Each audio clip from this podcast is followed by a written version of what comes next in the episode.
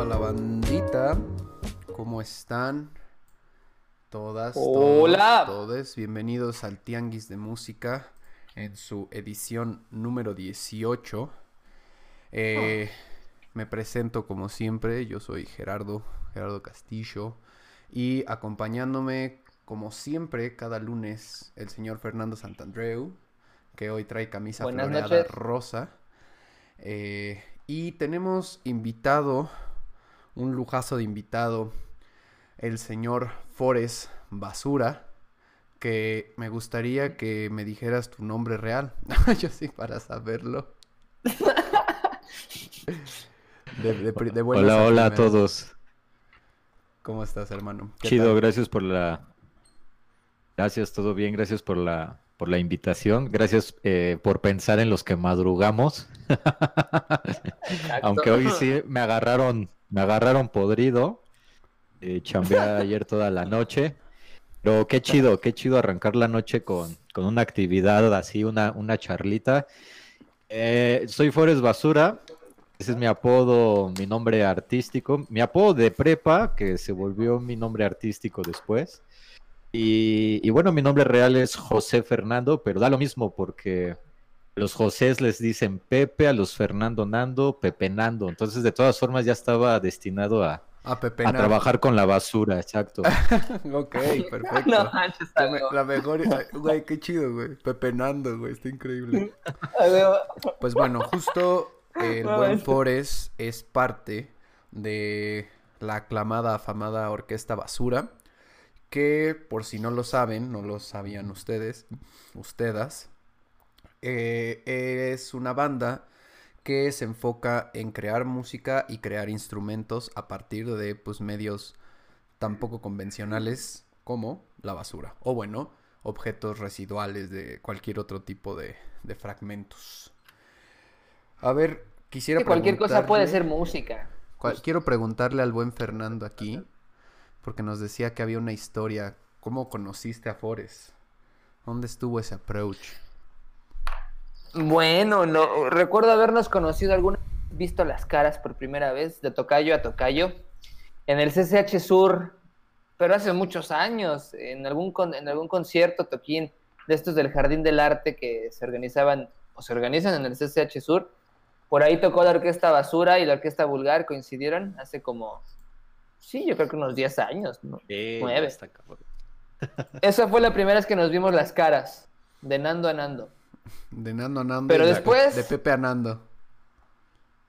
De Pepe Nando. a Nando. Pero después eh, eh, ya nos conocimos en un curso, ¿verdad? Un diplomado en, en la Secretaría de Cultura de estos de...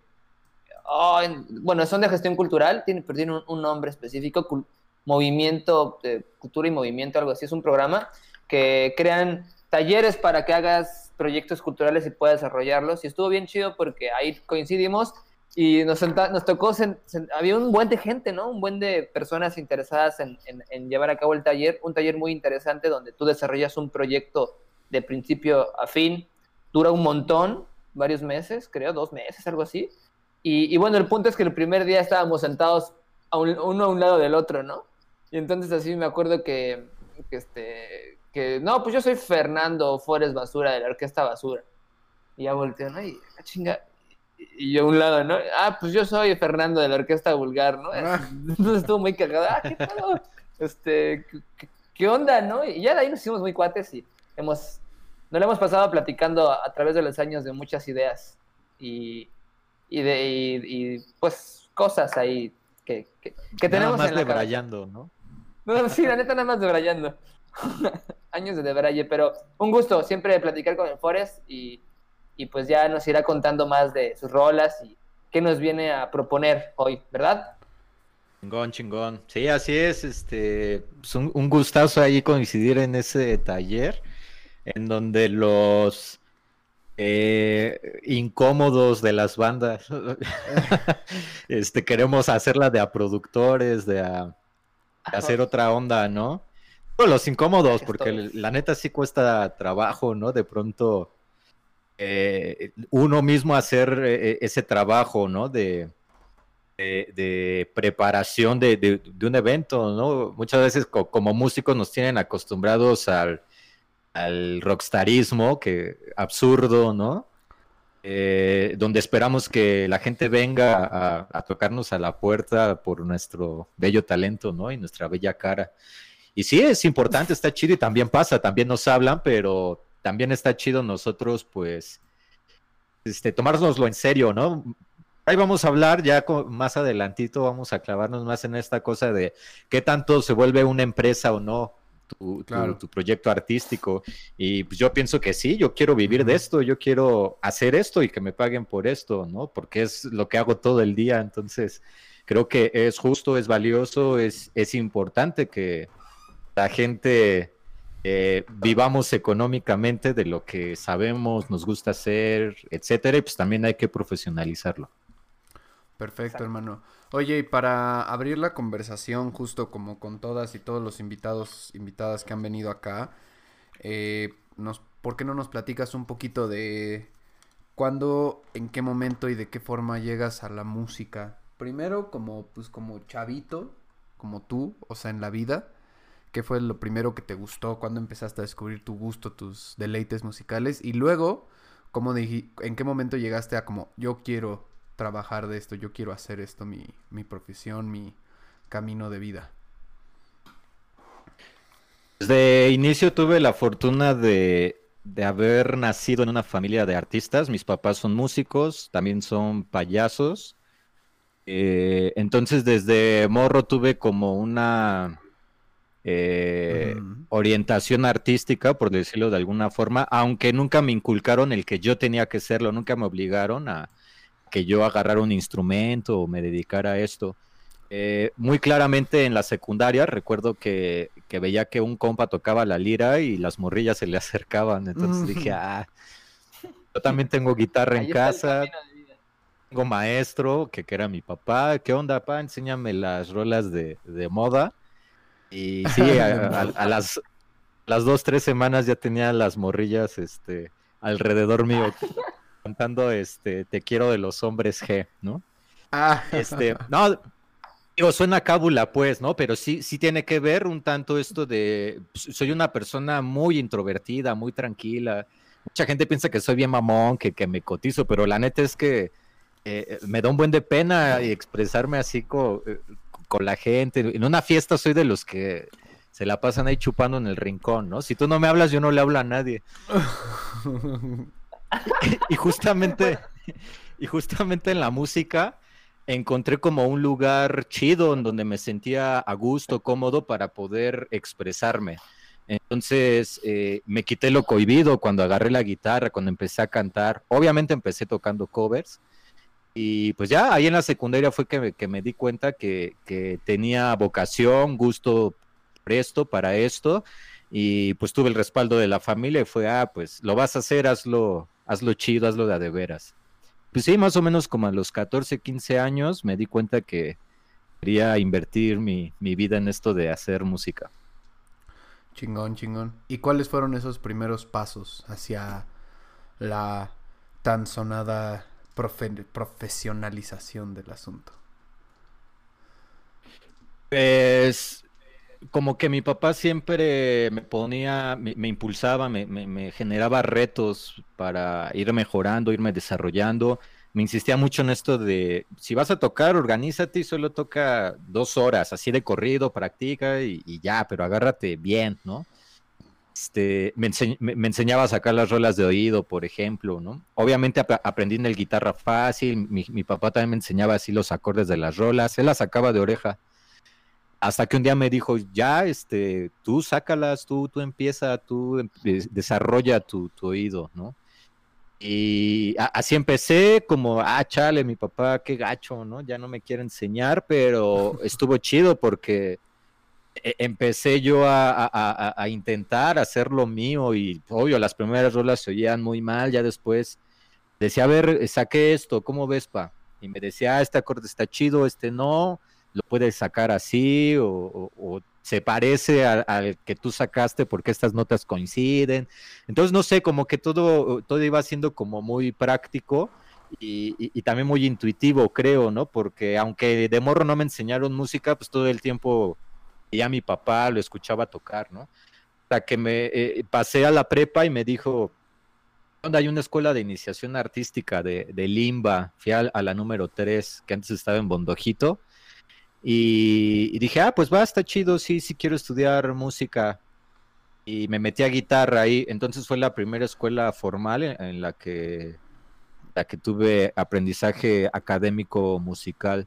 Ahí tomé guitarra clásica y estuvo chido porque empecé a conocer de otras músicas. A mí me gustaba el rock, el ska, el reggae y todo eso, pero ya en la escuela fui topando el jazz, el tango, el bossa nova, entonces estuvo estuvo chido, aprendí a solfear y, y todo eso.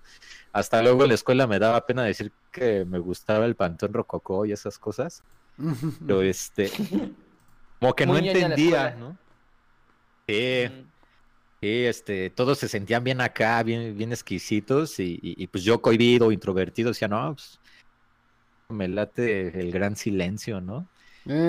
Me late la cumbia, ¿no? Creo que nosotros somos de esa generación que antes ser cumbiero era vergonzoso y ahora ya lo más rockero es ser cumbiero, ¿no? Y este, Exacto. Así empezó mi, mi, mi carrera musical eh, en el Instituto Nacional de Bellas Artes. Ya después pasé a la Nacional de Música, eh, me metí a la carrera de composición, no acabé la carrera y pues, hasta la fecha sigo siendo autodidacta. Digo autodidacta entre comillas porque sí entro a talleres, sí entro a cursos y, pues me dejo guiar por, por cualquier tipo de conocimiento, así sea el, maestro que, que viene de, de la sierra, ¿no? Y trae la música tradicional o, o el super jazzista co- con, la técnica más chida. Pues Yo, yo me dejo empapar por, por todos ellos, ¿no? Por diferentes tipos de música. Y que eso, eso es bien importante, ¿no? En, en un, en- y era un músico, en cualquier persona de cualquier actividad, dejar, como dices, empaparte o aprovechar lo que te comparten, ¿no? Al final, todas las experiencias nos van a, nos van a dar algo de lo cual nos podemos valer y no solo hay un camino para hacer las cosas, ¿no? Entonces, creo que eso está, esa postura está, está chida y al final de cuentas se ve reflejada en tu música mucho, desde mi punto de vista, ¿no? En, bueno, en la que tú haces como Forest, ¿no? Y, y, o sea, tienes esa, tengan la oportunidad de escucharlo, eh, pues una forma muy genuina, ¿no? Muy, este, sí, genuina de, de hacer música y componer. Pero bueno, ¿cuál es tu primera rola? Cuéntanos para entrar en materia. La listita que armamos. Sí, de exacto, la, la- listita. la- la mera, mera listita. La primerita es eh, la de Siempre El Gran Silencio, resistiendo. ¿verdad? El gran silencio. Yes. Vamos, ¿la escuchamos o quieres comentar? Escuchamos y ahorita de- entramos en de- materia de chisme. Ok, Vamos vamos, a entrarle entonces directo al chisme. Escúchense un poquito del gran silencio. Y ahorita regresamos. Una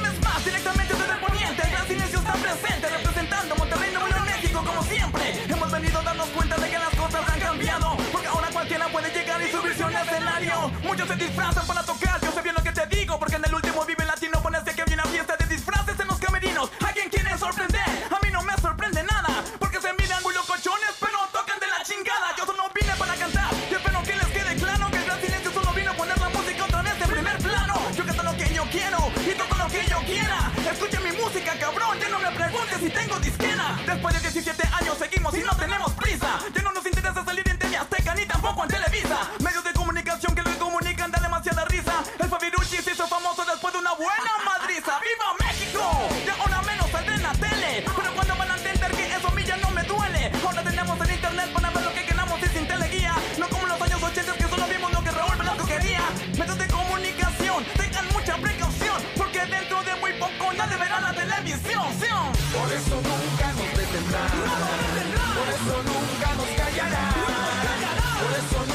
eso.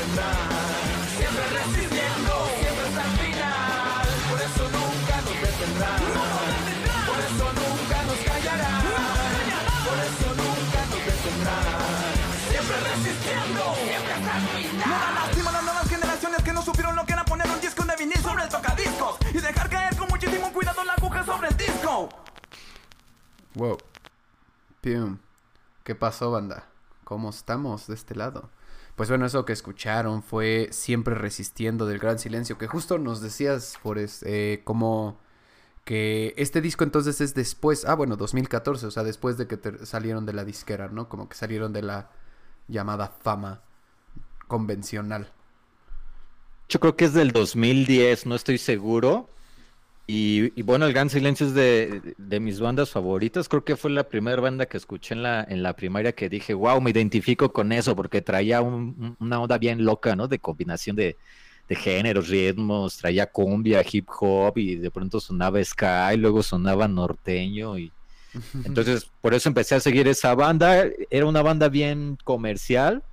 Un tiempo que cuando el Chuntaros sonaban en la Z, sonaban en órbita, en radioactivo, ¿no? Era. Claro. Y este salían en Telehit, salían en este en programas estos matutinos de Televisa, salían en todos lados, ¿no?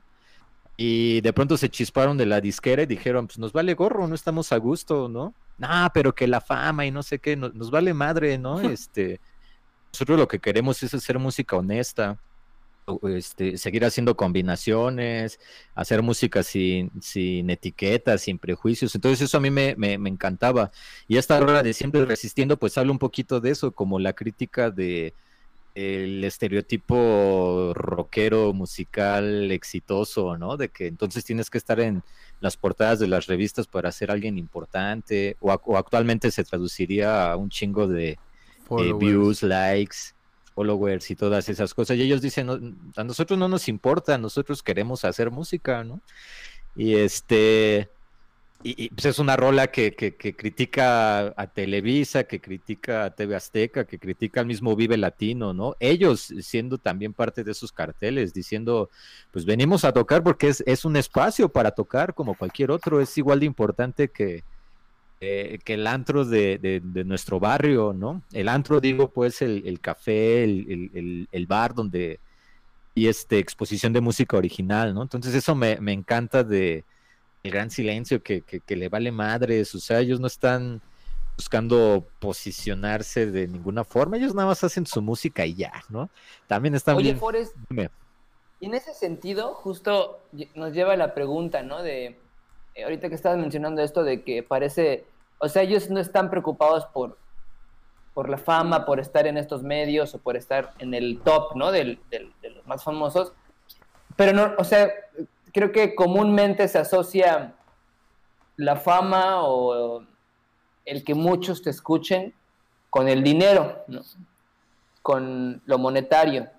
Y entonces para un artista, o para un músico en este caso, para nosotros como músicos, si queremos vivir, ¿no? Si estamos planteando desde ahorita, ¿no? Que queremos vivir chido con, con, las comodidades que cada quien quiera, con lo que uno quiera tener, eh, con los medios que uno quiera tener. Entonces, ¿cómo, cómo, ahí está el, el justo, ¿no? El, el punto de, de quiebre o de choque, ¿no? Entonces, ¿cómo le hacemos si, si, si el mercado y, y lo, lo que parece ser que donde está la lana, la lana te pide estar en esos lugares, ser parte de esa forma de hacer música?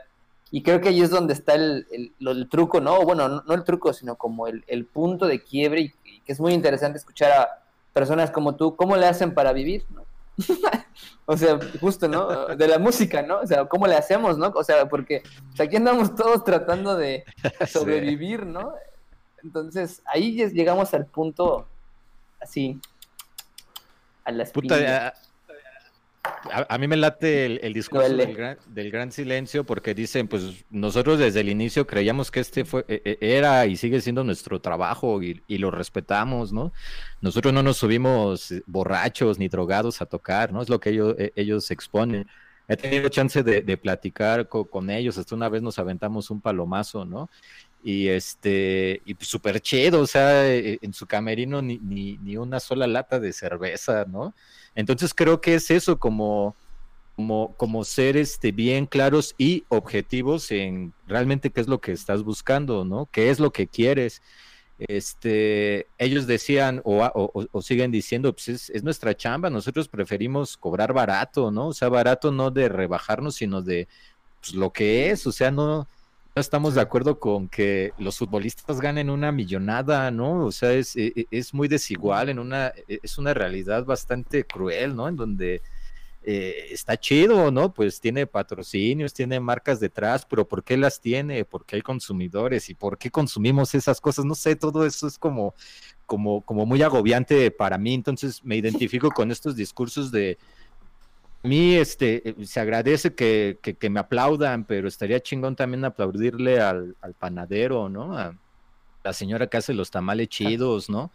Porque pues, mi trabajo es igual de importante que el de los demás, ¿no? Y, y pues, desgraciadamente a un sector económico le conviene poner al artista en un pedestal, en una cosa inalcanzable, este, actualmente a mí también me incomoda de pronto tenerme que sacar las fotos bien peinado, porque también entiendo, ¿no? E, e, esto de, pues no puedo tomarme la foto como cuando desperté, ¿no? No sé, ¿no? E, eso no me hace ni, ni, más ni menos músico, pero, pero este, sí, o sea, también como ser oportunos, pues, ¿no? Sí. O vas desnudo, pues, sí, sí, sí. No, y justo, justo esto que mencionas es súper cabrón, ¿no? Porque además también siento que es, esa, es una cosa que genera la industria que también yo siento que muchas veces termina por destruir muchos proyectos y aspiraciones, ¿no? Porque tenemos esta opinión o esta postura muy sesgada de lo que se le llama éxito, ¿no? El éxito solamente abarca desde P hacia PA y todo lo que es así es, son la bandita pedorra, el, el grupo que nada más no la armó, o sea, y entonces yo siento que eso le hace muchísimo daño a la industria, en específico en México, ¿no? O sea, no podría atreverme a decir más de Latinoamérica porque no he estado ahí, pero cuando he estado aquí en México y lo he observado, he visto como la frustración en mí, en mis compañeros y en otras bandas de es que no salió tanto, es que no crecimos tanto, es que no somos gigantescos, pero la pregunta que haces es importante. ¿De dónde viene esa ilusión, no? O sea, ¿y qué realmente te da versus... O sea, te da varo, fama, publicidad, ¿no? oportunidades grandes, pero... ¿Cuánto, o sea, en un versus, ¿no? O sea, de qué, qué te obliga a hacer en algunos casos, qué cosas tienes que dejar de hacer para vivir en ello. Y también, ¿no? Pues sentirte chido con que pues tienes una vida y tocas y tienes una banda, un proyecto y, y existe y entonces no verlo desde un mundo totalmente utilitario, ¿no? no sirve porque no funciona, porque no me da varo, ¿no? Entonces, eso está A mí algo que me que me que me ayudó mucho de esas cosas que se te quedan clavadas cuando cuando estás en tu proceso de aprendizaje, cuando inicias, pues leí ahí una eh, en una revista que allá en la Escuela Nacional de Música bien este en académicos, pero cada ocho días estaba ahí la revista de Music Pro, creo, ¿no? En, la Escuela Nacional de Música, ya la agarrabas este, gratis, ¿no? Y, venían artículos sobre todo de la industria y se me hacía bien interesante que Alex Sintek, un, músico que yo no consumo, eh, no me quede mal, tampoco es de que este, me encante lo que hace, pero le preguntaban, oye, ¿qué pedo? Este, ¿Tú estás contento con el músico que eres o te hubiera gustado ser otro tipo de, músico?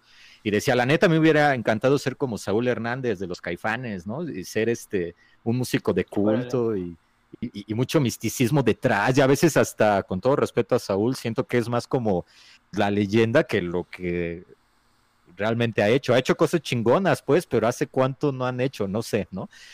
Pero Alex Sintek decía, a mí me ha ido bien, me empezó a ir bien desde el, desde el momento en que yo acepté quién era yo, ¿no? ¿Para qué soy bueno? Yo no, yo no iba a ser un músico igual que Saúl Hernández, yo, a mí me tocó ser otro tipo de músico, tal vez más poperón, tal vez más, este, eh, melosón, por decirlo de alguna forma, ¿no?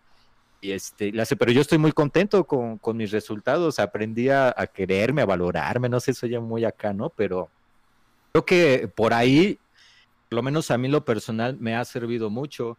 Orquesta Basura igual, de pronto pues, somos personas que viven en este mundo y, también nos bajoneamos cuando no llega gente, ¿no?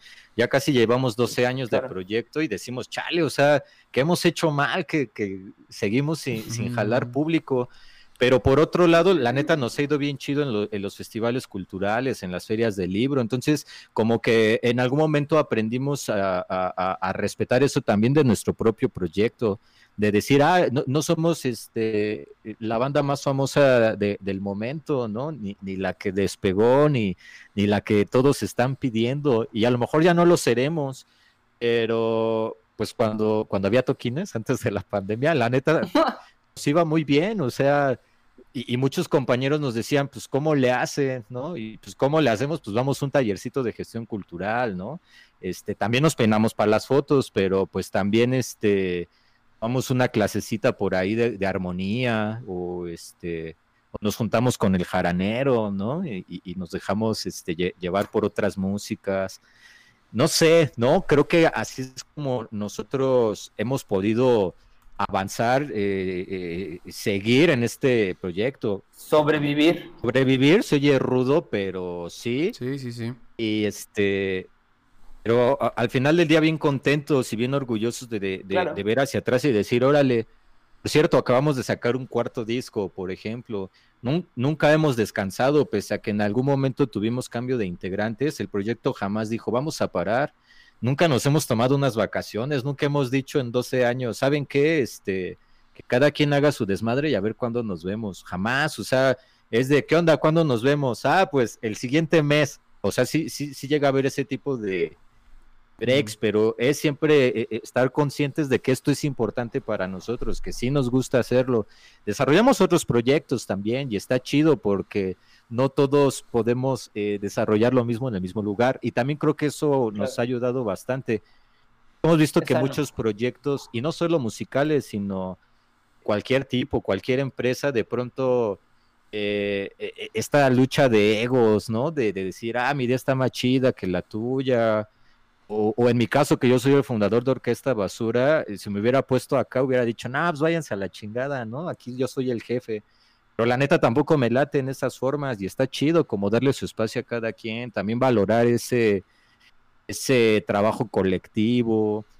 Sí. No sé, eso, eso ali- aligera todo, ¿no? Obvio, nos encantaría hacer Café Tacuba, que, que llena un Foro Sol, o Panteón, ¿no? Que llenara tres Foros Sol, que, que ni se han hecho los toquines, pero somos eso, no nos tocó ser eso, vamos a pasar a la historia haciendo los basuros, ¿no? Los, los primeros que hicieron esto tal vez en Ciudad de México y los últimos en ser reconocidos, ¿no? Porque ahora ya un chingo de banda construye sus instrumentos y está bien y no, y no nos interesa decir que somos los primeros o que nos den un premio por eso, ¿no? Al contrario, qué chido, ¿no? Pues eso, eso quiere decir que entonces, este... Abrieron camino. E- Está chido, quién sabe si lo abrimos, quién sabe si no, pero ahí seguimos y nos encanta, ¿no?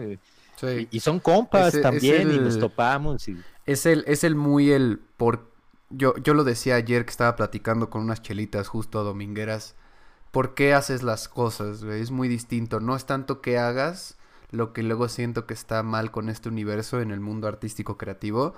eh, tus objetivos y todo, más bien yo digo, no es tanto por qué es lo que estás haciendo, sino por qué, ¿no? O sea, al final del día, ¿qué te motiva?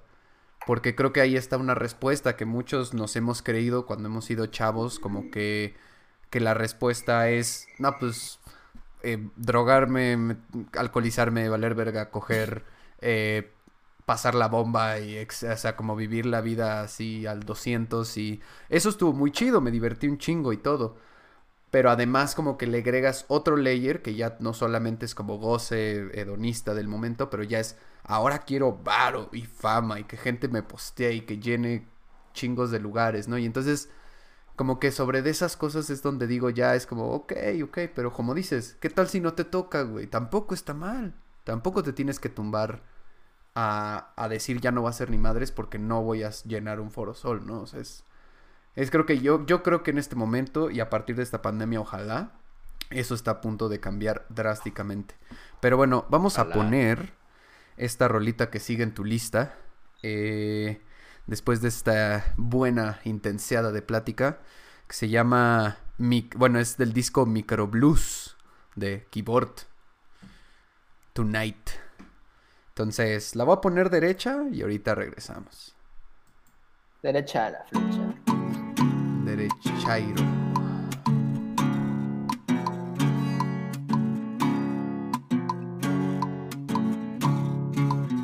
Aliviánate, princesa, que aquí está tu Mario Bros.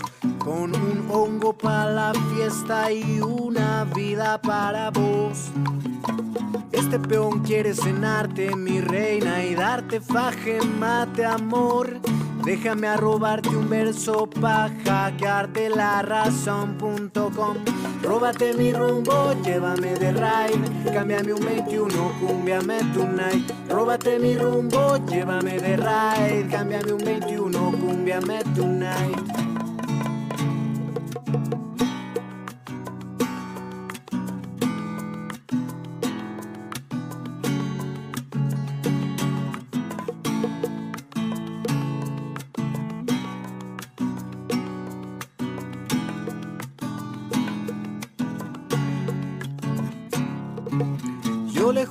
Tu marido, tu Romeo la punk. O si quieres tu Acid Barrett y también tu Joint Lennon. Y es que estás hecha un poema porno, un dibujito de hentai. Deja que prenda tu diluvio orgasmo que me apaga la ciudad.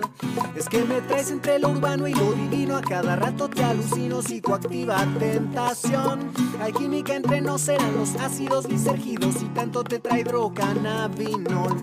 Arrímate a mi rima, viceversame. En salívame estas sílabas, disuélveme. Sirena, vente sin duda, quiero nadarte. Sé mi desnuda.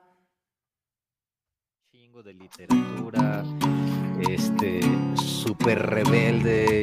Y bueno, ahorita platicamos un poquito de... Perfecto, pues ya estamos otra vez en vivo. Mientras le voy dando su fadecito out al buen keyboard. Está súper chida Eh, la música también. Está súper chido, está súper, súper chido, ¿no? Eso es como retomando, retomando el rock urbano desde una musiquita mucho más frescona, ¿no? O sea, más gozona. Está chido. Y la portada, para ustedes que no la pueden ver ahorita, es justo, está súper padre. Busquen Micro Blues. Y es él cantando en un microbús en una ilustración bastante bonita. Entonces, qué chido. Buenas tipografías, además. ¿Qué nos dices del señor Keyboard? Un gran este compositor, un gran escritor de canciones, de poesía urbana. Es de esa gente que incomoda, pero incomodaste antes de escuchar el, el verdadero mensaje, ¿no? Entonces ese güey le, le encanta, le encanta hacer eso, le, le encanta transgredir como estas cosas este, ya mega establecidas, ¿no? Este, es un tipo que tiene un tatuaje aquí de un cuchillo, ¿no? Se ve super punk, pero pues como acaban de escuchar, hace algo así, tipo onda, eh, son cubano y, y también tiene su- sus blues y sus, sus rolas un tanto más rockeras. Eh, tiene una propuesta súper chingona, un gran escritor, este, un gran exponente del, del calambur. Hace unos juegos de palabras impresionantes y si le pones atención te das cuenta de, qué tan podridos estamos de pronto de, sacarnos de onda por una mala palabra, por una grosería. Ese güey hace que una grosería sea una poesía muy, muy intensa, ¿no? Es de los cantautores que, que he conocido en estos últimos dos años, que he tocado solo. Un gran amigo, un gran carnal, yo lo admiro mucho. Precisamente aquí en, la- e- e- en los cuestionamientos que me hacía era de, está chido lo que hizo el Rodrigo, ¿no? El Rodrigo González, chingón, ¿no? Pero en qué momento nosotros como público empezamos a, apoyar a los Rodrigos de ahora, ¿no? Digo los Rodrigos no porque Keyboard se parezca a, a Rodrigo González, sino porque se le alaba tanto al señor Rodrigo que eh, con su manifiesto rupestre que me encanta, ¿no? Y las guitarras de palo que dice, ¿no? Y no importa que estemos desafinados, lo importante es el sentimiento. Yo estoy convencido de ese discurso también, pero no sé, un chingo de gente ya se quedó atrapada en, en- en que el rock y la contracultura, no sé, ¿no? O sea, como que yo lo siento pues, nada real, ¿no? Eh, eh, ya muy desgastadas esa- esas ideas, ¿no? Hay artistas súper chingones como, como el keyboard que nadie los quiere escuchar, ¿no? Eh, que el público súper rockero, pero lo ven y ya se asustaron, ¿no? O, o porque no está en el Spotify, entonces no, no vale la pena. No sé, hay discos de, de Rock Day, güey, de un chingo de bandas que se oyen bien feos, o sea, tienen una calidad bien ojete, ¿no? La neta. El contenido está chido, el contenido está chido, por supuesto. Entonces, eh, ¿en qué momento se perdió eso, no? ¿En qué momento dejamos de, de, de- de Buscar. entrar a un, a un bar, ¿no? A escuchar propuestas nuevas. Eh, los bares siguen atascados de, bueno, ahorita no, pero antes de la pandemia de bandas de covers, ¿no? Sí, De sí, bandas de covers y- y cantando las mismas rolas, ¿no? Y este, y, y Caifanes lo hicieron muy bien, pero no han, no han hecho nada, ¿no? Nuevo y seguimos cantando esas rolas. Hay un chingo de gente que en esos años que Caifanes no ha hecho nada, ya se aventaron dos o tres discos y, y no los escuchamos, o sea, ¿por qué? Sí. ¿No? Entonces, Hay una muy mala, estás- muy mala cultura y, y creo que yo peco de eso y muchísimas personas, ¿no? Pero también es un reflejo de la industria, ¿no? Cuando ves que año con año el Vive Latino eh, así enjuaga y, y- enjuaga y recicla a, Molotov, a Café Tacuba, a Zoé, a La Maldita y es como, güey, bueno, ya, güey, o sea... Neta, que otra vez vas a poner en tu cartel a Zoé, güey? No mames, da lo pinches mismo, güey. Es la misma pinche banda, suena lo mismo y está bien, quieres llenar, pero de hecho me parece curioso justo en este momento platicarles de, de cuando hubo lo de este como gira indio o este pedo de indio de, de que quería hacer como una ruta emergente de, de varias bandas girando por México y que entonces hicieron como batalla de bandas en Pachuca, Puebla, Toluca, Guadalajara, Monterrey. No, Circuito Indio se llamaba. Y entonces todo el punto de Circuito Indio era como, ah, en papel parece una buena idea, pero me parece que la ejecución, como está hecha desde un espacio comercial, falló. Porque, pues, por- porque lo que quieren es varo, güey. No le interesa el proyecto, ni la gente, ni la música. Entonces lo que hicieron era como, ah, vamos a empezar a meter bandas en un circuito que rolen por todo México para que tengan así diez mil y tantos seguidores y entonces en unos años, si lo seguimos picando, ya me llenen un coordenada, ya me llenen un, un escenario mediano del Vive, ¿no? Pero falló, y falló, y, nadie se acuerda de- del pinche circuito indio. No salió ningún headliner que yo pueda acordarme y decir, bueno, si alguien aquí que nos está oyendo de las personas tiene eh, información contraria, díganlo. Pero justo, falló porque lo que pasó es que rolaban las bandas, los toquines se quedaban súper chatos, eh, no, el circuito indio no, no resultó. Y yo pienso, en mi opinión, que el pedo fue desde dónde se hizo. Se creó para generar varo y no para generar escena, no para generar movimiento. Y los proyectos fueron, a mi parecer, pues nada trascendentales, ¿no? O sea, no, no era música que yo dijera es como, ah, güey, no mames, los de circuito, la curaduría está así de, de que lo que suena, suena chingón, güey, así neta pago por ver esa, esa- esas bandas, ¿no?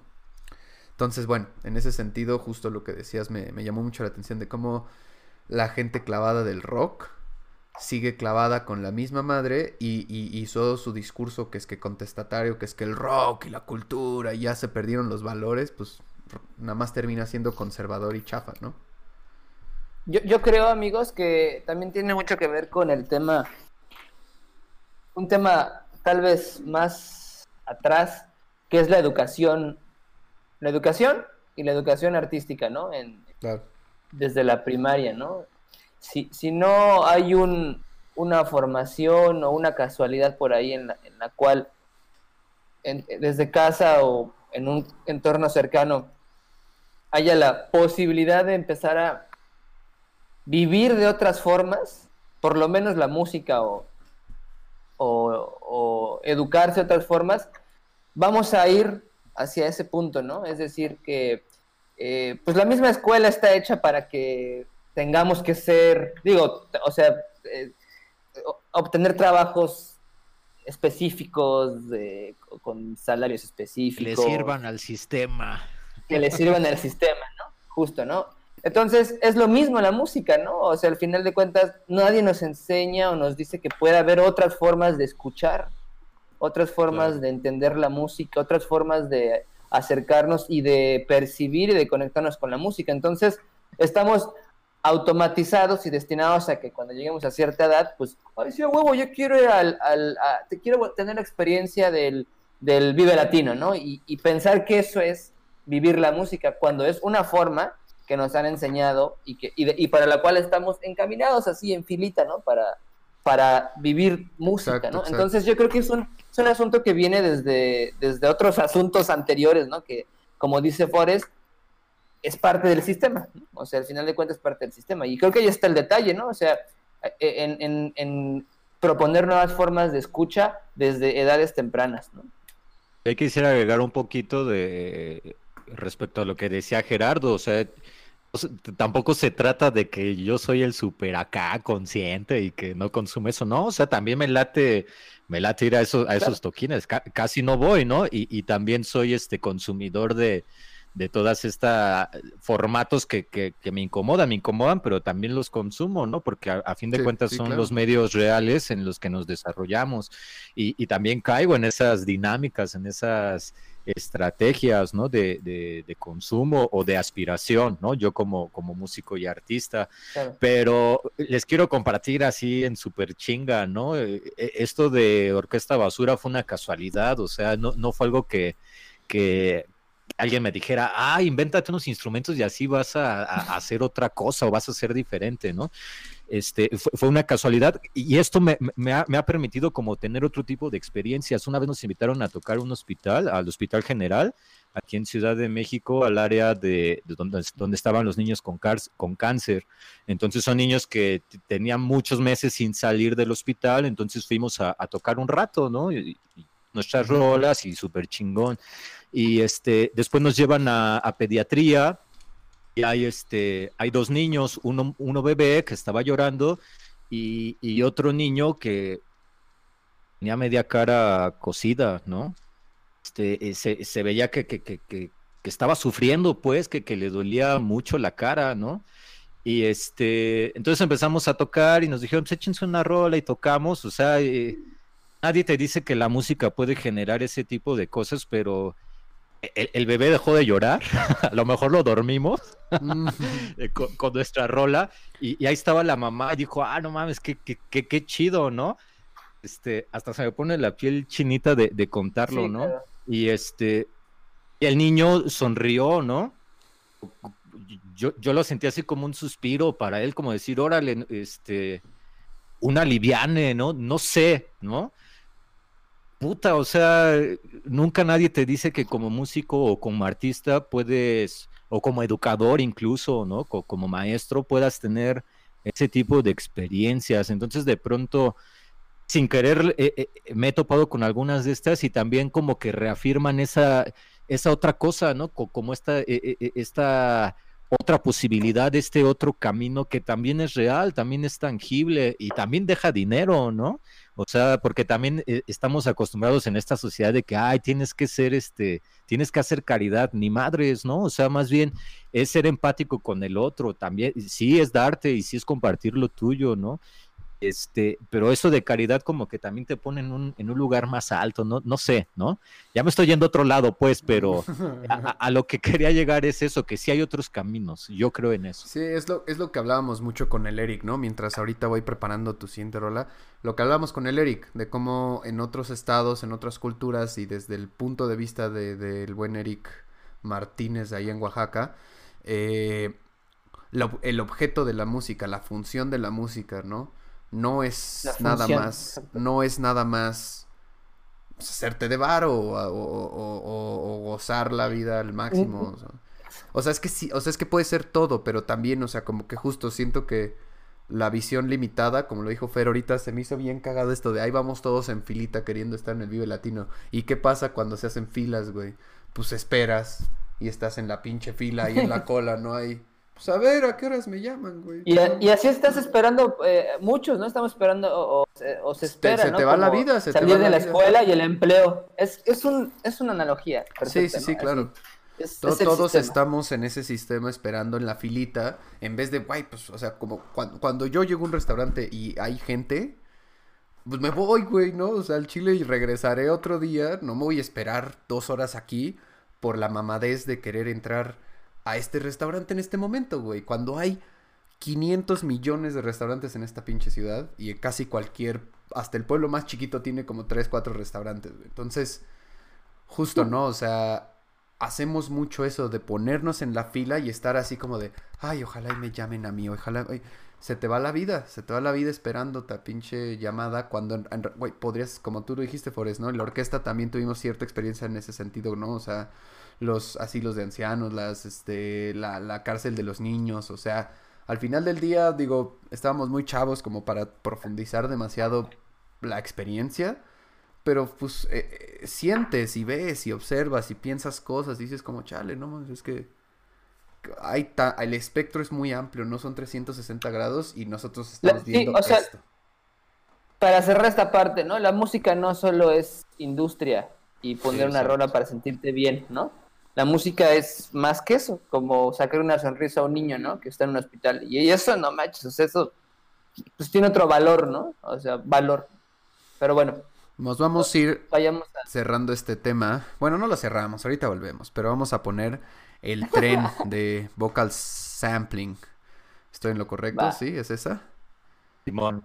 Perfecto, pues bueno, se viene escuchando en sus orejas una rolita y nos vemos en un par de minutos.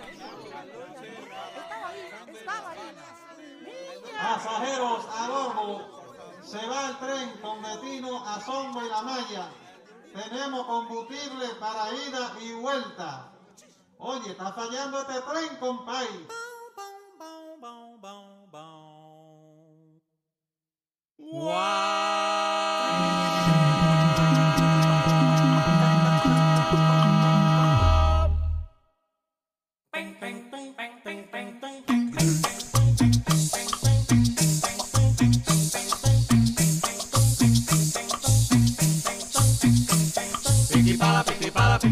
compañero.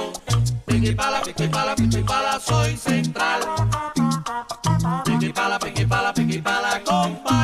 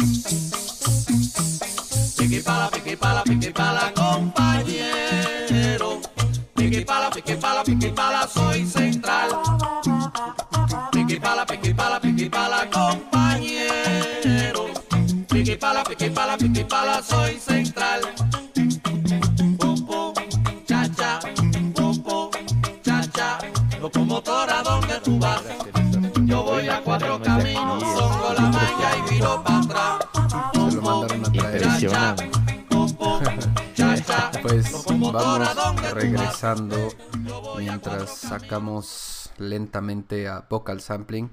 Está súper chido, ¿no? Me, me dices que entonces son puros, puros, puras voces y sonidos corporales, ¿no?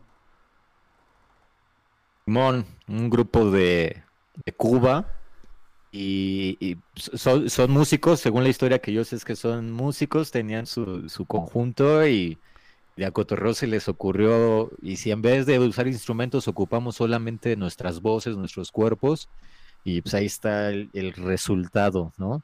Eh, llevar otro nivel esta cosa de ser intérprete, ¿no? Que de pronto eh, no estoy en contra de, de hacer covers, pero siento que si uno va a hacer un cover o un arreglo de, de una música que ya existe, este, hay que atreverse a hacer algo, algo más, no sé, no, no, no sé. Y, y bueno, a mí me encanta la propuesta de, de estos tipos. Llevan la capacidad humana a otro nivel. Y, y, pues a mí me, me parte la conciencia. Qué chido. Está, increíble. To- todo lo que todo lo que tiene que ver justo con buscar otra forma de hacer lo mismo, otro modo de, de ver lo mismo, de hacer lo mismo. Por ejemplo, en este caso, ¿no? El, el elemento es la voz y se utiliza de maneras que al final siguen siendo la voz, pero estás haciendo otro modo, otra modalidad de lo que se conoce o de lo que se ha visto, ¿no? Eso es algo muy interesante, ¿no? Y, y que al final de cuentas la creatividad tiende hacia allá o creo, creo que debería de tender hacia allá, ¿no? A buscar modalidades de lo que ya está hecho. O sea, la creatividad no necesariamente es un invento, ¿no? No es inventar, sino es retomar y darle otro modo, otra faceta, ¿no? Y creo que ahí está lo, lo, interesante y también una manera de escuchar ahora, ¿no? Como pensar justo lo que dices, ¿no, Forrest? Eh, que si es un cover, y no necesariamente un cover, cualquier música, ¿no? ¿Dónde está la, modalidad de, dónde está la, propuesta? ¿Dónde está esa faceta de interés que, que va a hacer que me guste esta rola, ¿no? O, que le encuentre un, significado más allá de, eh, digo, el significado es tan válido como me hace sentir bien, ¿no? Pero, pero también hay otra, otras, otros elementos que se pueden revisar, ¿no? Y, y creo que por lo menos eh, también en tu música, ¿no? Digo, que eh, respecto a tu música, hay mucho ese tipo de, de, de- de- como de formas nuevas o, o formas tuyas, no nuevas, formas, ¿no? Otras formas de, No decir lo mismo. Exacto, ¿no? Eso, ¿no? Y, y creo que la creatividad es eso, ¿no? Mucho, ¿no? No tanto innovar o inventar, sino el elemento ya está. Hay muchos elementos que ya están, solo es darles otra óptica, ¿no? Darles un giro, darles, verlos de diferente manera, eh, no hacer exactamente lo que nos dijeron que teníamos que hacer, ¿no? Por ahí creo que es, un- es, es el camino, un camino bondadoso de la creatividad. Y Sí. aquí es un ejemplo, en esta rola que nos pusiste. Hablando... además, Sí, sí, sí, dime, dime, dime. dale, dale, dale, dale tú, Gerardo. Es que ya te iba a hacer una pregunta no, no complicada, pero justo, o sea, quería entrar a una historia, pero entonces, eh, para que Dale. cierres tu idea. ¿O prefieres la pregunta? Es. Pregunta, pregunta. Nada, era, o sea, ya más, o sea, antes de que se nos vaya el tiempo y demás, o sea, justo sí quiero que ahondemos en, en la orquesta basura, o sea, como ya eh, en esta parte donde acabamos la historia hace un ratito, o sea, creo que lo que queda es decir como, ok, bueno, ya a la hora de, de, de emprender este camino, que, que- o sea, primero, ¿quiénes fueron tus maestros? Que ya vi que por aquí están los maestros de todos los maestros de la gente que hace instrumentos, los conocí en la secundaria, yo también, como muchas personas, pero además, o sea, ¿de dónde surge la idea y, y- y cómo creaste tus primeros instrumentos? ¿Cómo los pusiste en función? O sea, ahí, ahí ¿qué sucedió? Pues. Yo era morro, me inscribieron en una primaria particular cuando nuestra condición económica familiar no era la adecuada, pero como yo cumplo años en enero, tenía cinco años cuando empezaba el curso, entonces en las escuelas públicas no me aceptaron, me metieron en una particular, o sea que a mis padres no tenían el suficiente dinero, entonces siempre viví bullying por ser el pobre, el mugroso, el jodido, el, despeinado, ¿no? Porque las formas correctas, las chidas, era tener tus tenis Jordan, este, yo, yo iba co- con, mis Panam, ¿no? Que en ese tiempo eran de jodido, ahorita ya son otro pedo, ¿no? Y este, y, y se, se le hace un hoyito a mis tenis y se me salió el calcetín ahí, entonces todos me, me hacían burla, así cabrón, ¿no? Y entonces, pues, como que eso se te queda, ¿no? Te, te, te, te va marcando, entonces cuando paso a la secundaria ya entro en una escuela pública, una secundaria técnica, y entonces como en la particular me enseñaron inglés y computación, entré a la, a la secundaria técnica y ahora yo era el fresa porque sabía inglés, ¿no? Entonces, yo no entendía, o sea, de- de- decía, "P- pinche mundo loco, ¿no? Este, A los seis años. Sí, güey, a los seis años, pinche vida, hijos de su puta madre. Yo ni he hecho Voy a hacer nada, una banda güey. cuando tenga 15 años. Van a ver, Voy a güey. hacer una banda cuando... No, voy, voy a estar en un podcast a los 20, 30 A los algo, 30. cabrón. Ay, y, y- y- y sí, o sea, y, empiezo a tener un perfil artístico y no, de eso te vas a morir de hambre, ¿no? Entro a la Escuela Nacional de Música y nada, si no tienes un instrumento de calidad no vas a ser músico, no vas a ser nadie, ¿no? Y la misma familia, ¿no? Los tíos, la- los abuelos diciéndote, no, pues estás podrido, ya ponte a hacer algo serio y todo eso, ¿no? Entonces, este, fue así de, pues yo quiero un pinche banjo, ¿no? Este, si no tengo cómo comprarlo, lo, lo construyo. Vi a Lelutier y ahí esa fue la gota que derramó el vaso. Lelutier construye sus instrumentos y dije, ah, pues de aquí soy, ¿no? El hecho de que no tenga lana no va a ser impedimento para yo tener mi banjo. Y preciso, ¿no? O sea, fue casualidad de que como que mi historia de vida me llevó a tomar otra alternativa, otro camino que no era el convencional, que no era el común de ahorrar dinero y pedirlo, pedir mi banjo a Estados Unidos o decirle a, mis papás que me lo regalaran, ¿no? No había posibilidad. Y este, pues por ahí fue un poquito la, la idea, ¿no? El surgimiento de Orquesta Basura, decir, órale, pues ya tengo mi banjo, ¿no? Este, además, no me digan que todos los banjos que compran en las tiendas son de buena calidad, ¿no? No todos están bien afinados, ¿no?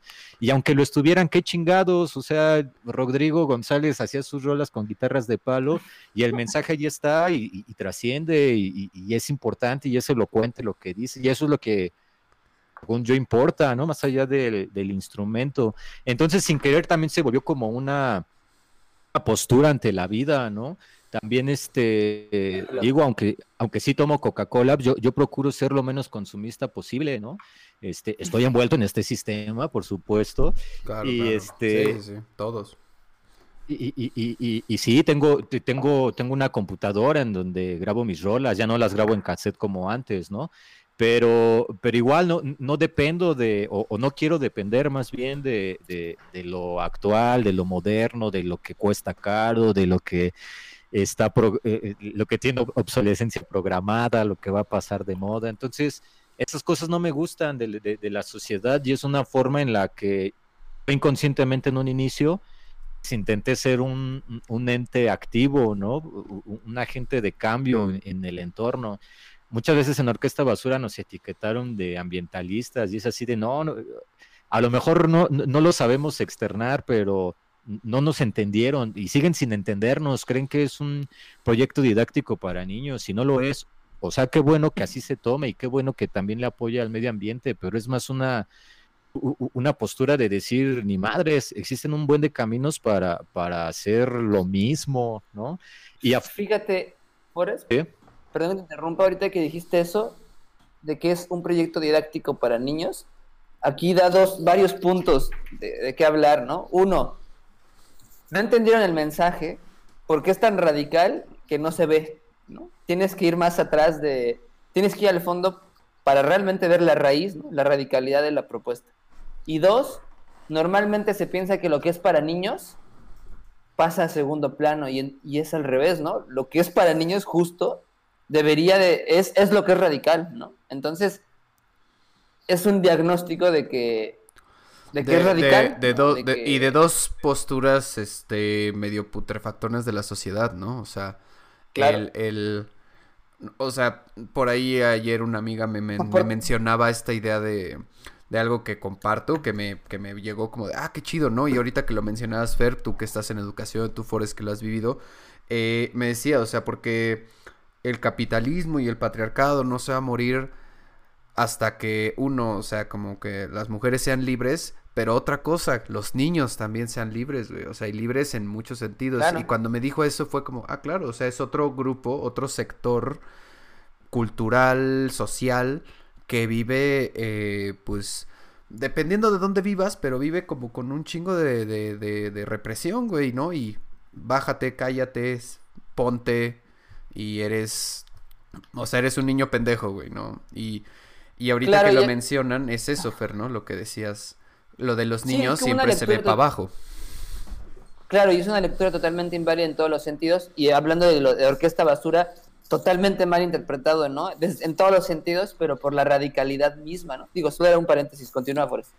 No, está, eh, está bien, y, y sí, o sea, no es un proyecto didáctico para niños, es un proyecto didáctico para seres humanos, ¿no? Exacto. Y, Y, y- no porque yo, yo, yo me sienta que les esté enseñando, no, o sea, en, en buena onda es de, ah, pues es lo que yo puedo compartir, ¿no? Es lo que yo tengo, lo, que me tocó en, la vida y pues, lo comparto, ¿no? De, de, en forma de concierto o también en, talleres, ¿no? Que hemos dado. Pero fíjate, es, es bien chistoso, tenemos una rola que, que aquí haciendo promoción, que viene en el nuevo disco, que se llama La Bestia. Es una canción que agarré la estructura de una música infantil, de, eh, de estas clásicas canciones descriptivas de ahí viene el tren, pero se llama La Bestia porque quise hablar de, de- de la migración, de lo que sucede Sí, sí, sí. desde Centroamérica a- a- hasta Norteamérica, ¿no? E- El, paso de este tren y, y- y todos los este, compañeros migrantes de, de Centroamérica. Entonces, una vez en una feria de libro tocamos esa rola, es una rola infantil, ¿no? Pero como, como hablamos de la bestia, pues se incomodó una señora y, y sacó a sus niños. Entonces, de pronto es... eh, eh, es, es bien complicado, ¿no? Esos, Un ni- montón de esos niños van a ir al. Vive Latino. Digo, yo también. eh, bueno, Sí, pero claro. justo, ¿no?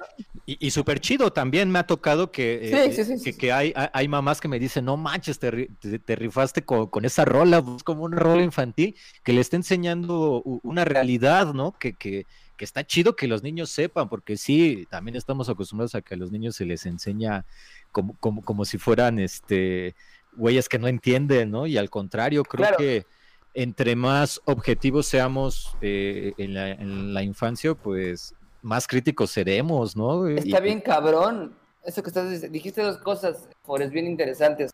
Infancia. Infancia quiere decir in, de, de fa- fancia, se separan las dos palabras, es sin habla. Es horrible. ¿no?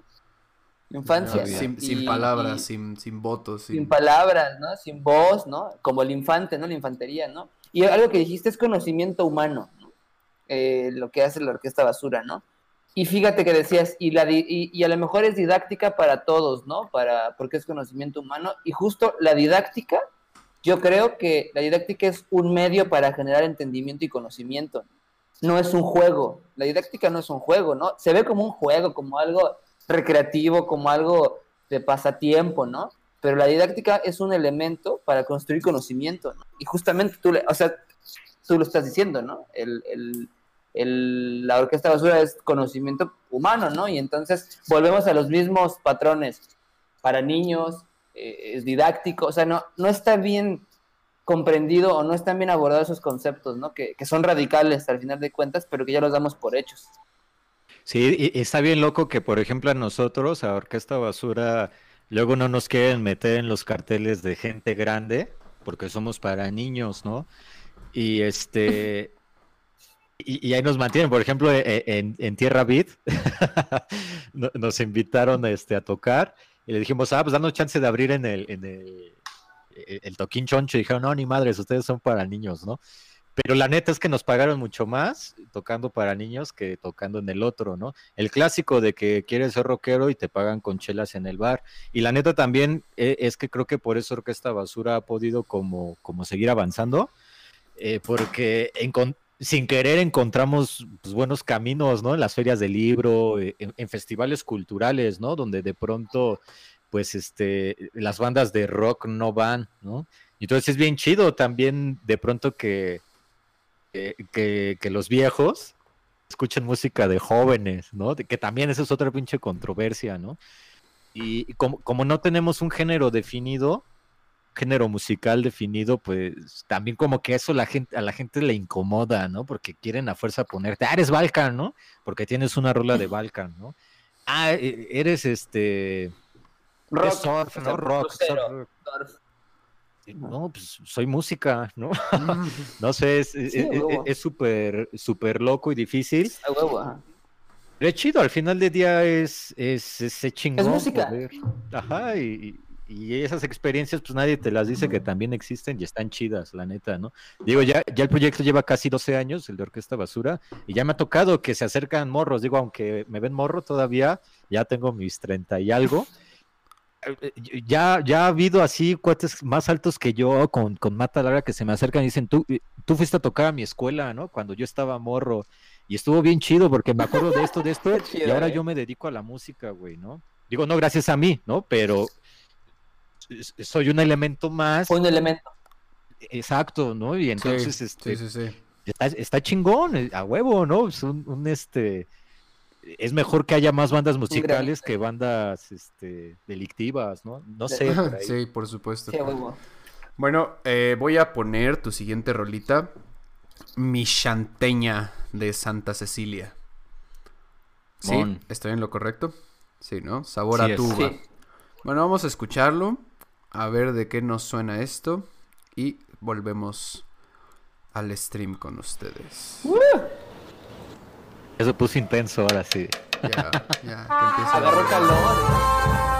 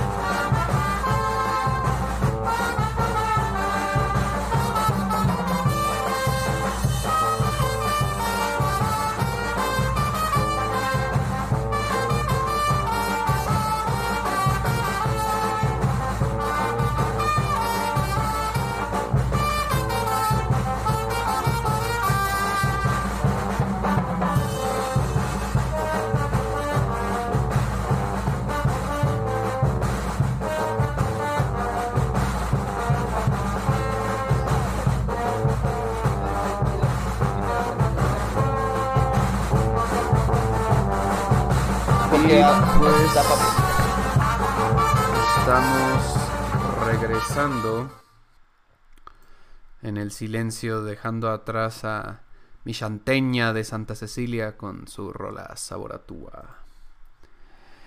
Eh, ¿qué, nos, ¿Qué nos dices? Aquí planteas esta pregunta que aquí el Fer acaba de recuperar, si la, si la quieres hacer al público, a la gente, a la vida. Tú, ¿Por qué la música? ¿Fernando o Fernando? Fernando, Fernando sin Pepe. No, pues es una pregunta de Forrest. ¿Yo, yo qué? Pero es Chale, que Forrest. quería que. Pregúntale, pregúntale a Jerry. Pregúntame a mí. Planteo, planteo dos cosas. Planteo dos cosas a partir de esta, de esta banda, de esta rola. ¿Por qué la música instrumental no se consume igual que la Oh. no instrumental? O sea, que las canciones, que las rolas con letra.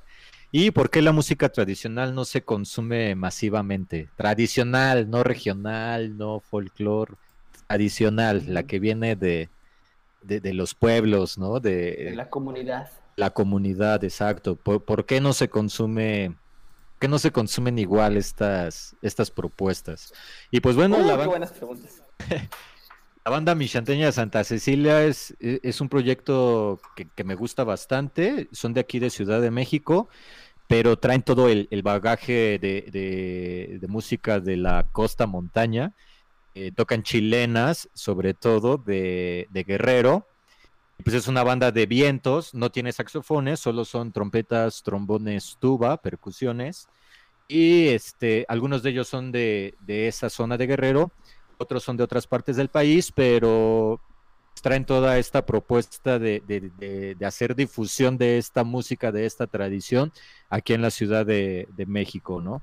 Entonces es una super bandota, le, ha ido chido. Pues de pronto, ¿por qué no se consumen igual estas, eh, eh, estas músicas? Digo, de pronto, también pensando en muchos músicos como ellos, de pronto no les interesa nada de la industria, ¿no? Y eso también tiene que ver, ¿no? Es como una tiendita, si la tiendita de dulces no, no pone un letrero que dice aquí hay dulces, pues nadie va a saber que ahí los venden, ¿no?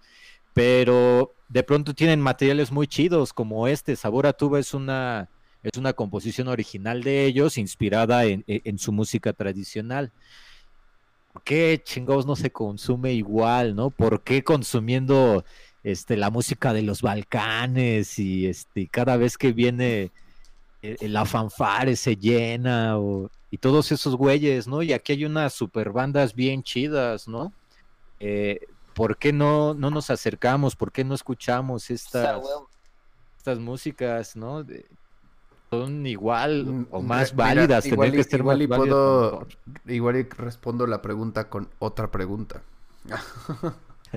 La, pregunta sería, eh, ¿es por... ¿Es cuestión del público que, lo con- que, que no consume? ¿O es cuestión de la industria o la comunicación que no lo presenta? ¿Quién, quién es más re- mira, yo- quién tiene más responsabilidad en que no se consuma tanto esa música?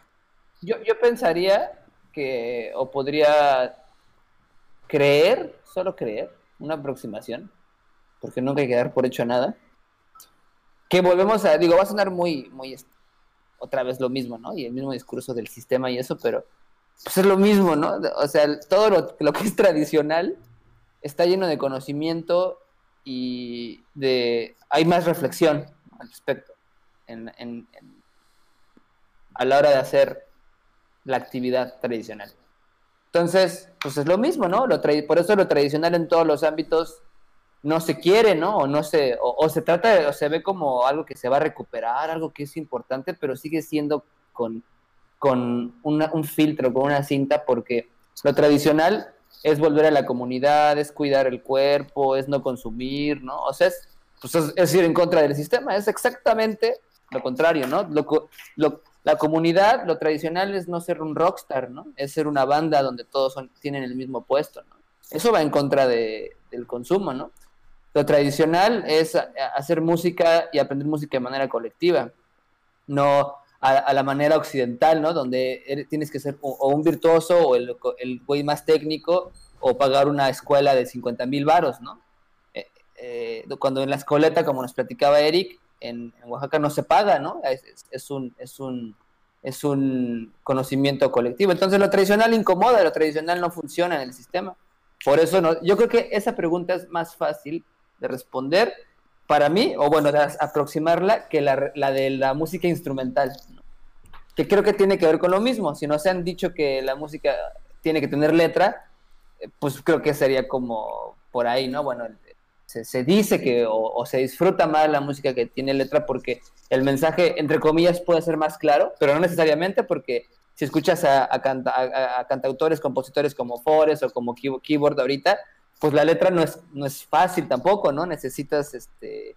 Sí, O es sea, o más sea, esa, pero esa, la, parte, Eh, la parte de lo instrumental es más complejo, creo, de poder yo, yo creo que está como en todos los ámbitos artísticos creativos, ¿no? O sea, también, pues justo, ¿no? O sea, ver películas experimentales, ver un cine como muchísimo más de autor, pues no, eh, no está en your face, ¿no? No está en tu cara, ¿no? Por más que, que, o sea, no es que no me guste Tarantino, ¿no? Pero pues sus películas están hechas dentro de su complejidad pues eh, eh, están ahí, pues, ¿no? O sea, hay diálogo, hay acción, hay movimiento, hay, o sea, están como para que, para comérselas, pues, ¿no? Apetitosas. Pero ¿qué pasa cuando, pues, la cosa no está tan apetitosa, sino te obliga a, a observar de una manera consciente y profunda durante mucho más tiempo y como que sales del pedo como, a la verga, güey, eso estuvo denso, güey, ¿no? O sea, te exige. Entonces, pues justo, ¿no? O sea, yo creo que la música instrumental, desde la ambigüedad de la no letra, te exige pensar, güey, te exige reflexionar, te exige sentir. Y cuando la música aparte no es convencionalmente disfrutable como un, foxi- un funkcito bien, bien tremendo o un electrónico bien, bien rico, bien así que te mueve todo el cuerpo y pues, pues ya sabes, ¿no? O sea, no, no, no, no te costó trabajo entender el mensaje, ya solo entró. Entonces, lo demás, la música tradicional, pues, eh, de cualquier cultura mexicana, eh, prehispánica, mexicana, lo que sea, va a tener un rango sonoro al que no estás acostumbrada, acostumbrado. Y al final del día eso, pues cuesta trabajo, ¿no? Justo cuando estás viendo en la noche como qué voy a ver y planteas ver una película bien densa, artística, profunda. O puedes ver otra vez Hombres de Negro, ¿no? y dices, güey, igual y nada más ahorita quiero soltar, güey, ¿no? Y no concentrarme tanto, o sea, solo voy a poner Hombres de Negro y chido. güey, Hombres ¿no? de negro, güey. o sea, no sé. eh, o Jurassic Park por la décima vez del, del mes, ¿no?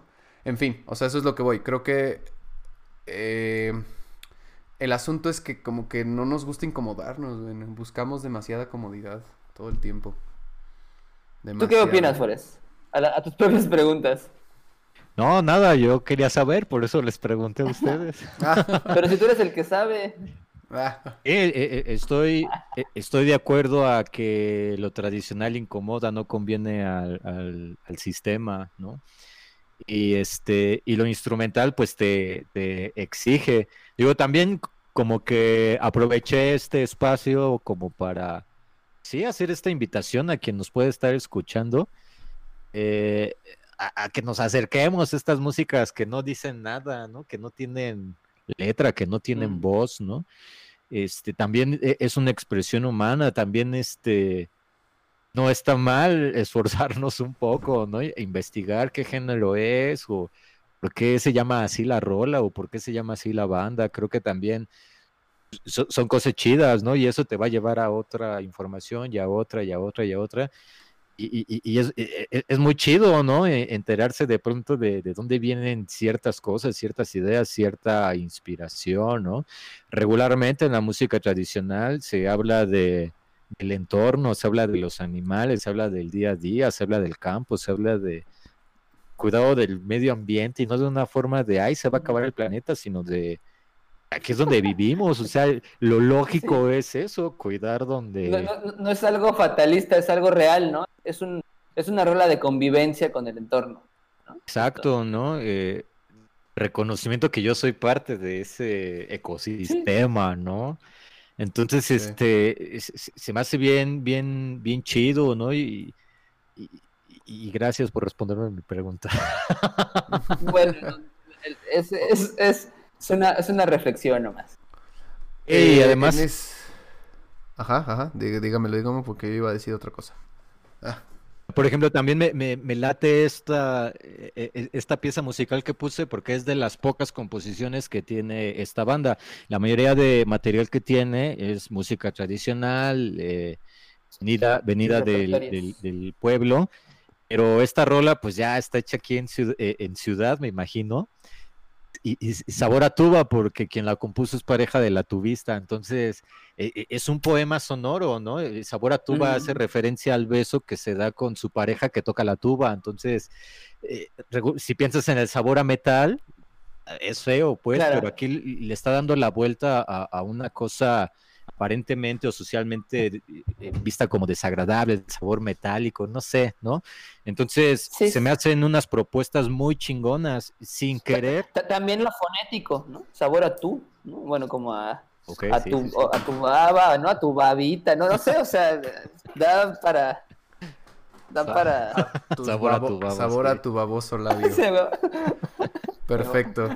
Oye, mientras nos acercamos a los últimos minuterres de- del podcast que, que ha ido volando, eh, te- tú tienes todavía cuatro canciones aquí a las cuales yo creo que podemos eh, escuchar todavía quizás un par y una para cerrar. Entonces Ajá. quería saber como si quieres que me siga con Apollinaire, Leo Ferré, o si pongo Lelutier, o si pongo Laura Murcia de las curanderas, o Virulo, Latin Lover. Te propongo algo, ¿por qué no ponemos, cuántas las ponemos corridas? ¿Se puede eso, Jerry? Eh, ¿El sí, minuto? Sí, sí, podemos poner las corridas si quieres. Si me quieres meter en Y un pinche terminamos pedo. no es cierto.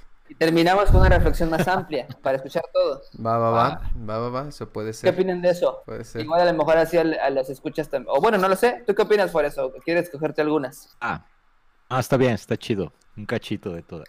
Con todo. Nadie nunca ha no sé si la de Ajá.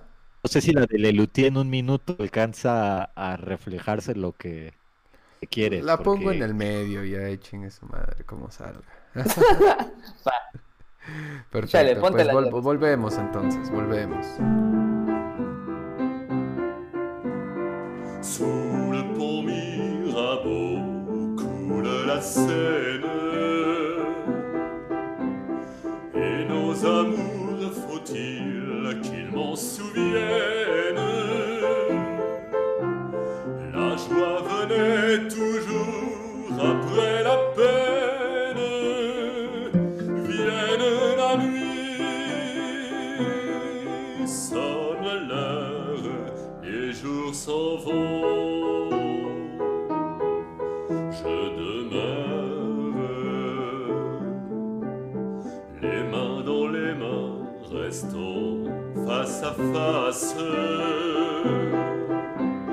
Tandis que sous le pont de nos bras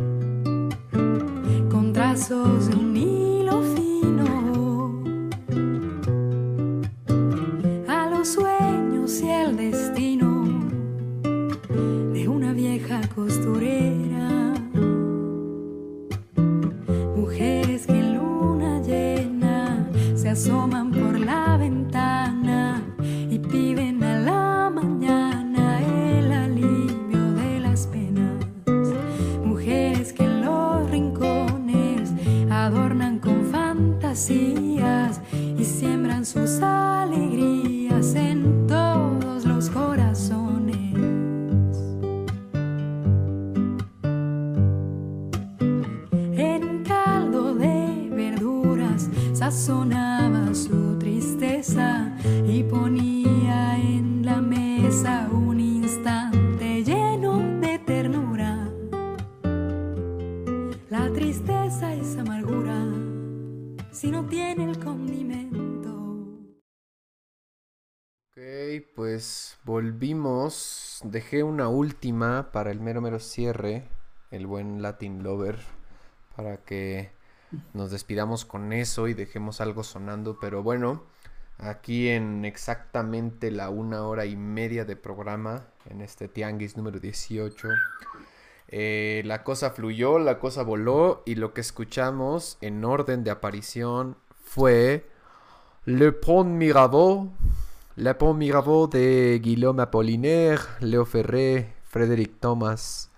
Eh, luego escuchamos algo de Lelutier que digo, en este momento no pudieron escuchar el grueso de lo que es realmente Lelutier, pero porque es una banda cómica, performática, eh, creadora de instrumentos. Lelu- Luthier, Lelutier son los creadores, constructores de instrumentos en francés, ¿no?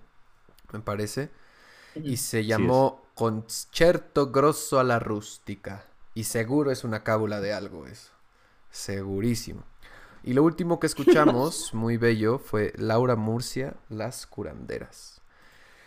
Entonces, después de todo el rollo, todo el rollo, ¿con qué se quedan, compañeros? ¿Cuál es el mensaje? ¿Cuál es la médula? El Ah, ¿era, de- era de mensajes?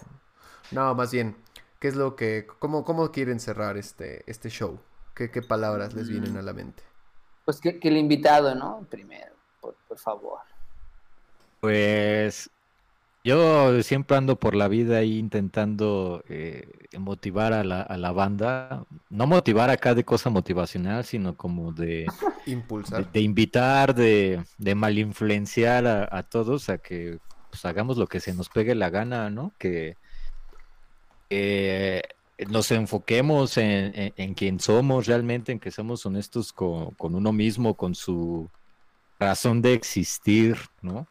Eh, de pronto creo que de ahí viene mucha frustración de, de, varias gente, de, ahí viene como mucha violencia desde mi perspectiva, ¿no? Digo, además de otras condiciones sociales, claro está, pero de pronto, pues, alguien frustrado porque no hace lo que le gusta, pues no le importa, ¿no? Yo siento que esos son los que nos empujan en el metro, ¿no? Y, y pues, chale, todo lo que se genera, ¿no? Por estar enojado con, con, con la vida. Por supuesto, hay un montón de cosas bien injustas y, y- y bien gachas, y, y- pero creo que podemos pues, empezar por ello, ¿no? Por, por, por uno mismo, como, como buscando eh, darle valor a tu, a, a tu propia existencia, no sé, una, un- una cosa así.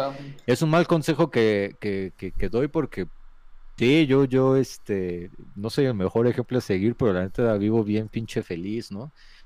Y Oh. este, y, y me, y me gusta, me gusta mucho esta idea como de, e- e- esa es mi forma de ver la vida, ¿no? Como me- gusta como desafiar varias, varias cosas, ¿no? De, de pronto soy como una persona muy pasiva, no soy violento, pero de pronto sí siento que si alguien me dice eso no se puede, digo, ah, como chingos, no, va- vas a ver que, que, que sí se puede hacer eso, ¿no?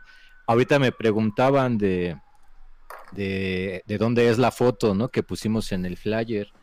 Y, pues me gusta decir, eh, me, la saqué en un puente de París, ¿no? Y pues el pegarle una, a una lata, me ha llevado a recorrer un montón de, de- de partes de mi país y del mundo.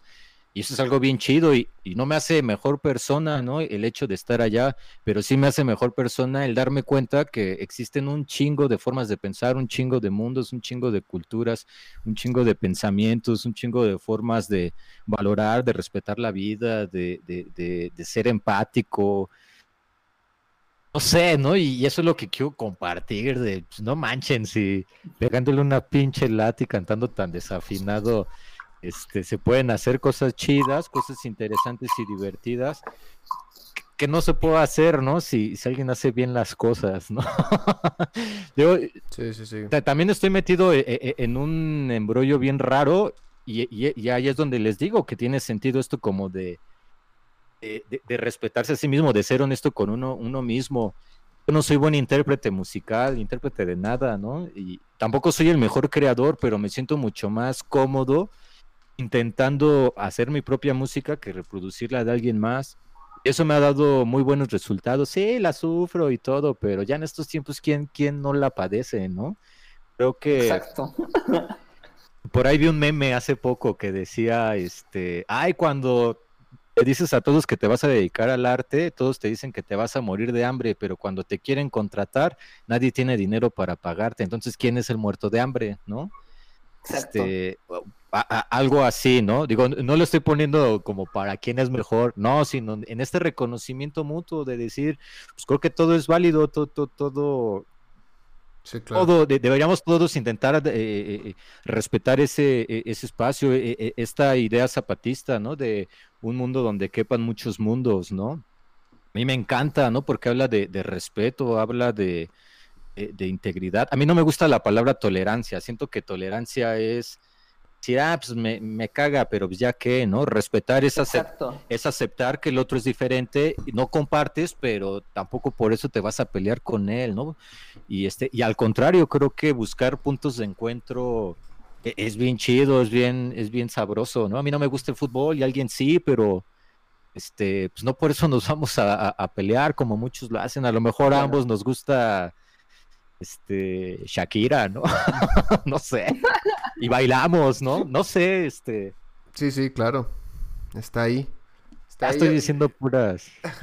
Yo, yo creo que lo, lo ideal es más bien no, no caer en el conservadurismo ni en el puritanismo de, de qué está bien, ¿no? O sea, yo creo que eso es lo que siempre me ha cagado de, de, de la correctividad, ¿no? Que bailas culero, sí. Que cantas culero, que tocas culero, que escribes culero, que dibujas culero. Pues te vale verga, güey.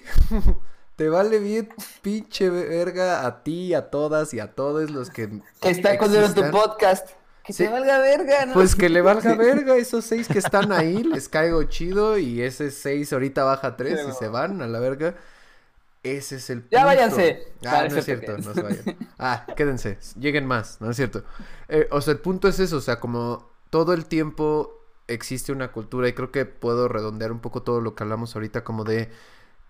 A, a mí me ha frustrado mucho en la vida ver, ver las cosas como de la manera en que en los 90 se me enseñó de que tiene de, de productividad, de efectividad, de, de, de- de capitalizar, ¿no? De, llegar a un punto donde tengas el varo y hagas y el clásico de es que tienes que hacer lo que amas para vivir bien, cabrón, pero es ah, no sé, no me late ese enfoque, güey. Y en cambio es como, güey, pues más bien yo, o sea, voy a ir, o sea, quiero ir por la vida haciendo cosas que me gustan y a ver qué pasa y de dónde saco unos pesos para, pues, de eso no pues, acabar en la calle, güey, ¿no? O sea, es- pero más allá de ese objetivo, no sé qué ni en vergas va a pasar pronto, o sea.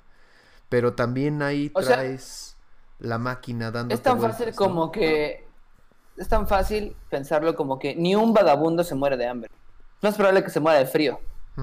Pero de hambre ni, ni los vagabundos se mueren. Entonces no, no hay riesgo. Yo creo que todavía estamos a salvo, ¿no? Me preocupa más la guerra o la pandemia, o el frío, o el huracán, o el dengue, que, que morirme de hambre, ¿no? Por, de- por tocar, Sí, claro. ¿no? O, o compartir música. O sea, yo, yo lo veo así también. Ha- hay una parte que a mí realmente sí me ha costado mucho trabajo, ¿no? Quitarme esta idea de y- el yo artista, ¿no? Y, ay, ¿cómo voy a hacer otra cosa que no sea arte, cultura, ¿no? ¿Cómo me voy a ir de repartidor, ¿no? Este, me voy a ver como Ujú. fracasado. La neta sí me ha costado mucho trabajo, ¿no? Pero voy aprovechando esta cosa de, de la pandemia, creo que sí nos ha puesto a prueba. Ya ha estado chido también como hacer otras cosas, de decir, pues qué chingados, o sea, ¿qué? O sea, ¿eso qué? Que- Esas etiquetas que no- nos han hecho ponernos durante mucho tiempo, ¿de, de, qué sirve, no? Se- se- sentirte Sí. eh, el más punk cuando estabas chavos y y si te vas a terminar rapando, ¿no? Porque vas a trabajar en una oficina. O sea, ¿para qué te aferras? O sea, pues sí, así es el sistema, no vamos a poder der- derrocarlo tan fácil, ¿no? Y este, o, o podemos hacer otra cosa, pues pa- para la, para la papa, ¿no? Pero pues mientras yo sigo tocando mis rolas, sigo escribiendo poesía, ¿no? Una de las rolas que escuchamos es, un, es, una, es una poesía de, de, de un italiano francés y este, súper hermosa, yo no entiendo ni madres de francés, pero me encanta, ¿no? Y, y, y está chido también, este, diferentes tipos de, de, de hacer, de existir, de, de inventarse el mundo, de recrearlo, de ser uno el partícipe, ¿no? Para que las cosas cambien, ¿no? Muchas veces nos quejamos de que pinche gobierno, que sí está pinche, pero creo que también uno puede empezar a hacer algo, ¿no? Pode- Podemos empezar a hacer y- cosas, ser activos, pues, para que Y, y lo Lo que decías, Forest, está chido, porque ese algo es tan sencillo como pues, disfrutar que existes y quién eres y qué haces, Eso. ¿no? O sea, como disfrutar que, que, que, que por, que por aquí andas, güey. Empezar a disfrutar tu vida en los pequeños detalles, porque la vida no es hermosa, la vida no es perfecta. Yo siempre he dicho, ¿no? Como que creo que la vida es ter- aterrorizante y hermosa al mismo tiempo. güey. Como un podcast. Como un podcast, empieza y termina. La vida es un podcast. No, pero justo, o sea, es como, o sea, es como ver algo tan gigantesco y abrumador y terrorífico y, y también asqueroso, pero también es bello. Entonces es, es, es todo, pues, ¿no? Y, y yo creo que en ese momento en el que puedas darte cuenta de que, pues, dentro de lo jodido está lo bueno y dentro de lo bueno está lo jodido, pues, disfruta, güey. Al, chi- al chile solo tienes un pedacito de tiempo, Eh, Simón. ¿no? Pero bueno. Exacto. Esto ha sido para todas y todos el Tianguis de Música número 18 con el gran Forest Basura de la Orquesta Basura, el buen Fernando Santandreu de fernandomusic.com. Ahí pueden buscar todos sus proyectos y toda sus, su magia. Entonces, este tiene una tienda de magia en Mérida, búsquenla. Y bueno, nos vamos a despedir con esta última rola, Virulo, Latin Love. Ah, mira. Aquí andamos. Te, la misma. Les presento, él se llama Ranio. Y Radio. Ranio tiene, tiene dos maneras de expresarse. Un sí es con un sonido. Y un no. Para, para hacer la plática más amena con, con los que compartimos. Entonces, se, se vuelve, se vuelve muy divertida luego. Pues bueno, compañeras y compañeros, gracias Forest, qué chido que estás acá. No te desconectes en lo que vamos poniendo tu rola y saliendo del aire, pero pues muchas gracias por estar aquí. Nos vemos la próxima semana. Nos vemos la próxima. Gracias a Chido, todos los que están del otro lado. Gracias Chido, a las siete Forest, personas que están aquí. Pongan corazones o no volvemos Buenas noches. O quieren que no volvamos Comenten. nunca. Comenten. No les dé frío. Ya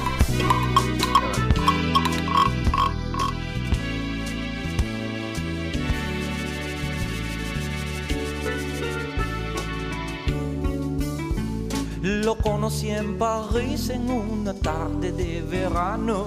Paseaba por la Torre Eiffel. Él parecía un chico latinoamericano y muy curiosa me acerqué. Lo convidé a un café. Después que platicamos, así es como en París acostumbramos.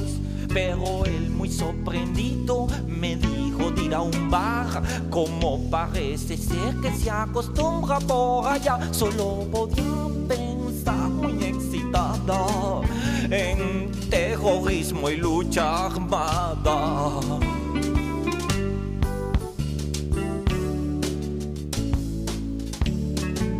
Las copas de champán fueron las que nos acercaron al filo del anochecer.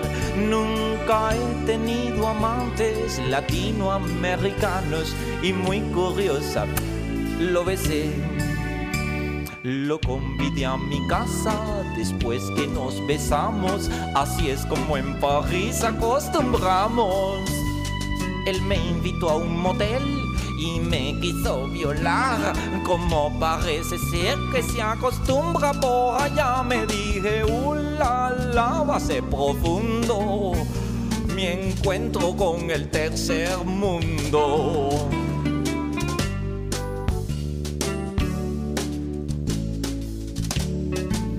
Subiendo la escalera de mi departamento, el chico se empezó a excitar. Y cuando abrí la puerta y entramos a la casa, estábamos desnudos ya. Lo convidé a la alcoba para que prosigamos. Así es como en París acostumbramos. Pero él salvajemente me convidó al sofá. Como parece ser que se acostumbra por allá, nos fuimos al sofá con nuestro rollo. Y que viva el subdesarrollo.